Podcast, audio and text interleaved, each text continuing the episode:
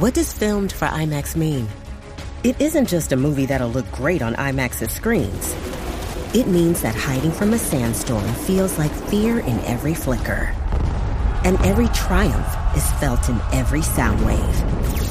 And the things we've only imagined, you can truly experience those too. That's what filmed for IMAX means. Get tickets to experience Dune Part 2 now and IMAX's exclusive expanded aspect ratio.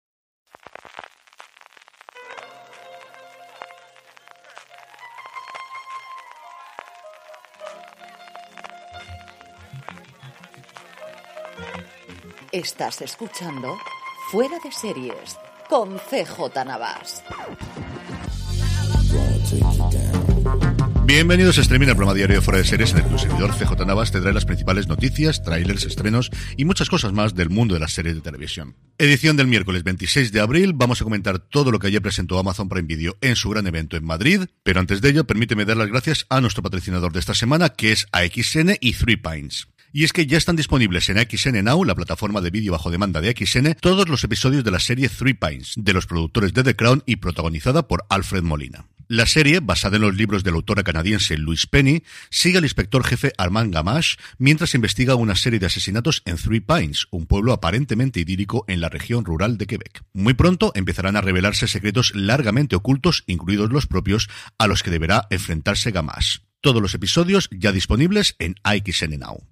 Arrancamos, como os decía, con todo lo que presentó Prime Video ayer en su evento Prime Video Presenta. Unas 200 personas, calculo yo, que estábamos ahí solo de periodistas. El equipo, yo creo que menos de 50 personas de Amazon Prime Video no había tampoco allí.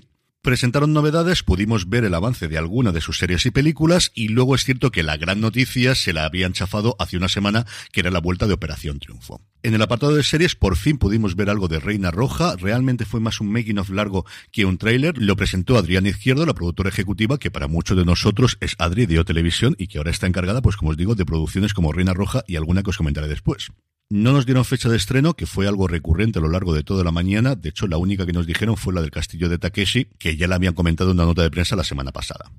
De ahí pasamos a Los Farad, donde sí que tuvimos un trailer en condiciones de la serie en lo de Málaga de los años 80, alrededor del tráfico de armas de Mariano Barroso, que dio todo lo que esperaba de ella. Lujo, sexo y sobre todo disparos, armas, pero vamos, las que queráis. Una cosa, pero exagerada. Y de ahí la serie más rara que presentaron, que es Romancero, una serie de terror que nos comentaron que va a empezar en media res, que va a jugar adelante y atrás en el tiempo. Buena pinta, desde luego sí que tenía. No sé si la narrativa es complicarse la vida por complicarse la vida, habrá que esperar. Y anunciaron una nueva serie de Enrique Rojo y David Sainz, sí, sí, ese David Sainz, el de Malviviendo, que se llama En fin, y la premisa es qué harías si en seis meses te dicen que va a acabar el mundo y sobre todo qué ocurriría si después resulta que no se acaba. Nada de tráiler, nada de casting, una premisa, la verdad es que bastante divertida, pero esta no esperarla antes del 2024. En el apartado de películas, Paulo Ortiz y María Zamora presentaron Hildegard, una película sobre Hildegard Rodríguez, que posiblemente no conozcáis. Yo recuerdo haber leído sobre su vida hace mucho tiempo, una de las primeras feministas en España, con una relación complicada, se quedaría corta con su madre. Tenéis Wikipedia si queréis investigar, porque la verdad es que es una cosa tremendamente oscura de principios del siglo XX en España. Por otro lado, tenemos Un hipster en la España vacía, una comedia basada en el libro de Daniel Gascón, dirigida por Emilio Martínez Lázaro, que fue lo mejor con diferencia de toda la presentación. La presentadora le preguntó al ¿qué me puedes contar de esto, Emilio? Pues no lo sé. ¿Cuánto tiempo tienes? Con la carcajada generalizada y luego tuvo una todavía más divertida. La película se centra en Quique, al que le encargan liderar la política de la España vacía en un pueblo de Teruel, pero no sabe ni de por dónde empezar. Y por último, la que más ganas tengo de ver con diferencia es Apocalipsis Z, el principio del fin, la adaptación del primer libro de la trilogía de Manel Loureiro, dirigida por Carles Torrens, protagonizada por Francisco Ortiz y escrita por el amigo y colaborador de Fuera de Series Ángel Agudo. Y terminaron con entretenimiento, por un lado, el castillo de Takeshi, que llega el 10 de julio y que tuvo el momento glorioso de la mañana, cuando después de que toda la gente de Amazon se refiriese a ella como el castillo de Takeshi, nos indicasen por activa y por pasiva a prensa que le llamásemos el castillo de Takeshi, se subieron al escenario Jorge Ponce y Eva Soriano, que junto con Dani Rovira van a poner las voces, y los dos lo primero que dijeron es, a mí me gustaba mucho humor amarillo que yo supongo que será un tema de derechos, que yo supongo que será un problema de que lo habrán intentado hacer con Mediaset, que por otro lado tiene muy buena relación con Amazon, de verdad no lo entiendo. Pero esta obsesión de no decir a algo que todos reconocemos como humor amarillo que no se puede decir, de verdad es que no, no, no puedo entenderlo. El otro proyecto es una serie documental alrededor de la ciudad de los muchachos, del circo de los muchachos y del padre Silva, que eso es otra de esas cosas que si no conoces te tienen que sorprender muchísimo, algo parecido al Palmar de Troya. Yo no sé por qué extraña razón, también tenía cierto conocimiento, no de cómo acabó la cosa, pero sí de lo que fue en su momento, sobre todo en el franquismo. La dirección correrá a cargo de Elías León Siminiani, el ganador del Premio Ondas 2022 el mejor documental por 800 metros y el Goya de cortometraje de ficción por arquitectura emocional 1959. Estará escrita por Elías y por Pepe Coira, uno de los dos Coira detrás de Hierro y de Rapa, que están haciendo un trabajo titánico al revisar más de mil horas que hay grabadas alrededor del circo de los muchachos. Nos mostraron un avance de casi tres minutos y tenía una pinta espectacular. Yo creo que es con diferencia de todo lo que pudimos ver lo que más me gustó de toda la mañana. Y por último, lo que os digo, Operación Triunfo 2023. Fue muy divertido cuando la presentadora dijo, aseguramos que va a ser el 2023, mientras tenías un logo monstruoso detrás que ponía OT 2023. Ya, ya, nos ha fastidiado. Si tú en fin. El efecto, evidentemente, estaba totalmente diluido después de que se filtrase la noticia la semana pasada. Eso sí, sirvió para conocer cosas nuevas, como por ejemplo que habrá un programa semanal en directo, que se mantendrá el canal de YouTube 24 horas y que se va a ver también en Latinoamérica. Y valorando globalmente el evento, ¿mereció la pena? Yo creo que si no se lo hubiese chafado lo de Operación Triunfo, sí. Sobre todo si hubiesen llevado a alguien más, porque al final solamente es la gente de Prime Video. No estuvo Tine Rubira, ni estuvo nadie, porque no tienen confirmado quiénes van a ser los profesores, ni el casting, ni absolutamente nada. Creo que fue una demostración de poderío el juntar allí a 200 periodistas el mismo día en el que había otros dos eventos de prensa en Madrid. Por un lado, Pollo sin cabeza de HBO, y por otro lado, el hijo zurdo de Movistar Plus, al que llegué a tiempo para entrevistar a Rafael Cobos, una entrevista que colgaremos al canal de YouTube y de la que estoy muy, muy contento. Y es que la serie, mañana os más de ella, me parece sencillamente excepcional.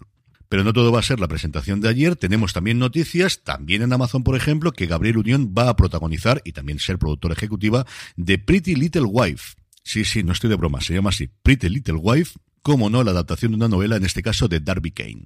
Por su parte, Netflix está completando el casting de Día Cero, la serie de Robert De Niro, en el que el actor interpreta a un antiguo presidente de los Estados Unidos, y ojo a lo que lo va a rodear, Joan Allen, Lizzie Kaplan, Jesse Plemons y Connie Britton. Creo que es la novedad de Netflix que más ganas tengo de ver en muchos, muchos años.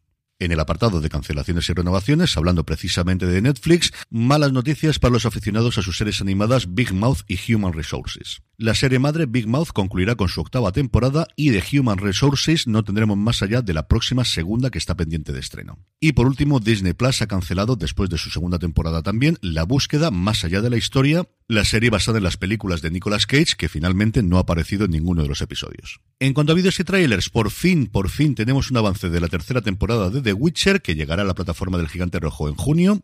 Hulu ha mostrado la del remake de White Man, la película que aquí en España con muy mala leche se llamó Los blancos no la saben meter. Y Apple TV Plus ha mostrado el de su nueva serie protagonizada por Brie Larson, Lecciones en Química, en el que la actriz interpreta a una científica que de repente, por circunstancias de la vida, se mete a cocinera. En cuanto a estrenos, Comedy Central nos trae la tercera temporada de Aquafina Nora de Queens, Netflix nos trae El amor después del amor, una serie biográfica de la vida de Fito Páez, y Disney Plus nos trae Sam Mefier, caída de un símbolo sajón, una miniserie alemana basada en la historia del primer policía negro de Alemania Oriental, y sobre todo, tú también lo harías, este thriller que comienza con un atraco a mano armada en una línea de autobús, tres atracadores acaban muertos y todos los viajeros dicen que ellos no han visto absolutamente nada. Con la locura de semanas que he llevado no he podido ver nada de ella, pero Juan Francisco Bellón me ha dicho que está muy bien. Y terminamos como siempre con la buena noticia del día y es que Hannah Wandingham sigue con su colaboración con Apple TV Plus y va a presentar y a liderar, que tiene una voz absolutamente prodigiosa, como hemos podido ver en Ted Lasso, Home from Christmas, un nuevo especial de Navidad producido por la misma gente que hizo el de María Carey. El especial se grabará en directo con público en el London Coliseum y en el junto a Hannah tendremos otros artistas cuyo nombre todavía no ha sido desvelado. Y con esto, y agradeciendo de nuevo a AXN y a Three Pines, ya podéis encontrar todos los episodios de la serie en AXN Now. Me despido hasta mañana, que acabéis de tener muy buen día. Recordad, tened muchísimo cuidado y fuera.